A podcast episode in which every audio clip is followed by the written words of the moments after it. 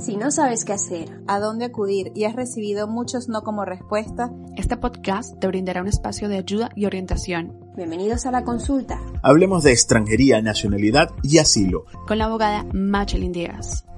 Soy Machelin Díaz, abogada especializada en extranjería, nacionalidad y asilo acá en España. Y en este nuevo episodio de podcast quiero hablar sobre los requisitos de visado de turista. Existe una larga lista de países que requieren visado para entrar a España o para entrar a la Unión Europea. Dentro de los países que nosotros tenemos muchas solicitudes de visados y que suelen ser en su gran mayoría denegados están eh, Bolivia, Ecuador, Cuba, República Dominicana y Haití.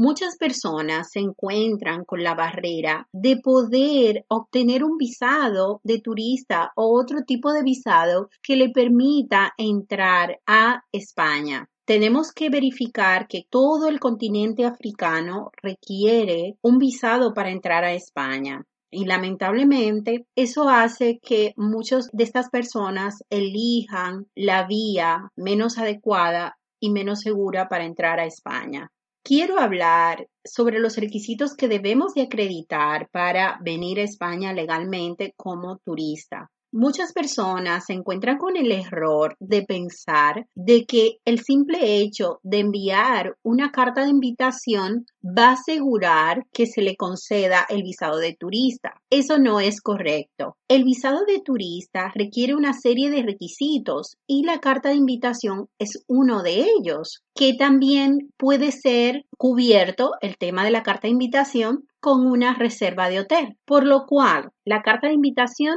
es solo uno de los requisitos y el resto de requisitos que se deben de demostrar suelen ser más importantes que la carta de invitación. Uno de los principales requisitos para que se nos apruebe un visado de turista es tener documentación que acredite que vamos a volver a nuestro país de origen y que no nos vamos a quedar de manera irregular en España. Es lo que se llama tener arraigo en nuestro país de origen. Esto se demuestra por tener un trabajo estable, por tener familiares a nuestro cargo, hijos, esposo, padre una madre que dependa de nosotros, tener bienes, muebles e inmuebles, tener compromisos, no solamente laboral, social y familiar, sino también económico. Ese es uno de los principales motivos de denegación del visado de turista, no tener una circunstancia de arraigo en nuestro país de origen que le permita volver a nuestro país y no quedarnos de manera irregular en España.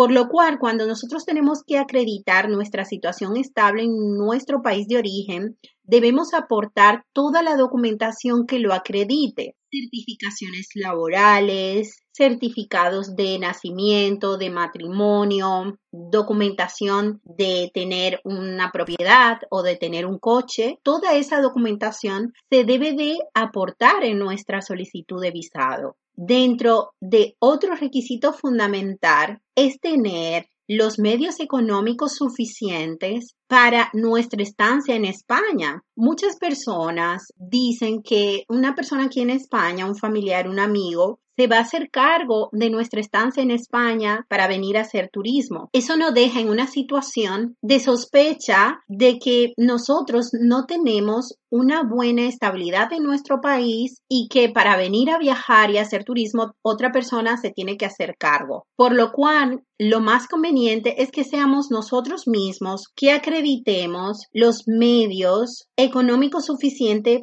para nuestra estadía en España. Se debe de tener ese dinero con antigüedad en nuestra cuenta bancaria, aportar toda la documentación que acredite de que ha sido fruto de nuestros ahorros, de nuestros sacrificios, para poder darnos este gusto de viajar y a España y tener la suficiente solvencia económica para cubrir nuestra estancia en España. Por lo cual es necesario que seamos nosotros mismos que tengamos cubierto nuestra estancia en España. La carta de invitación no acredita la solvencia económica, solamente acredita el alojamiento. La carta de invitación se tramita en la policía y podemos también acreditar el alojamiento con una reserva de hotel. También es necesario solicitar el visado, no por los tres meses, que es el tiempo máximo que se pueda solicitar el visado, sino por 15 días o como mucho un mes. Gracias por compartir este nuevo episodio de la consulta Hablemos de extranjería, nacionalidad y asilo. Recuerden suscribirse en nuestro canal de YouTube y comenzar a escucharnos por eBots, Apple Podcasts y Spotify.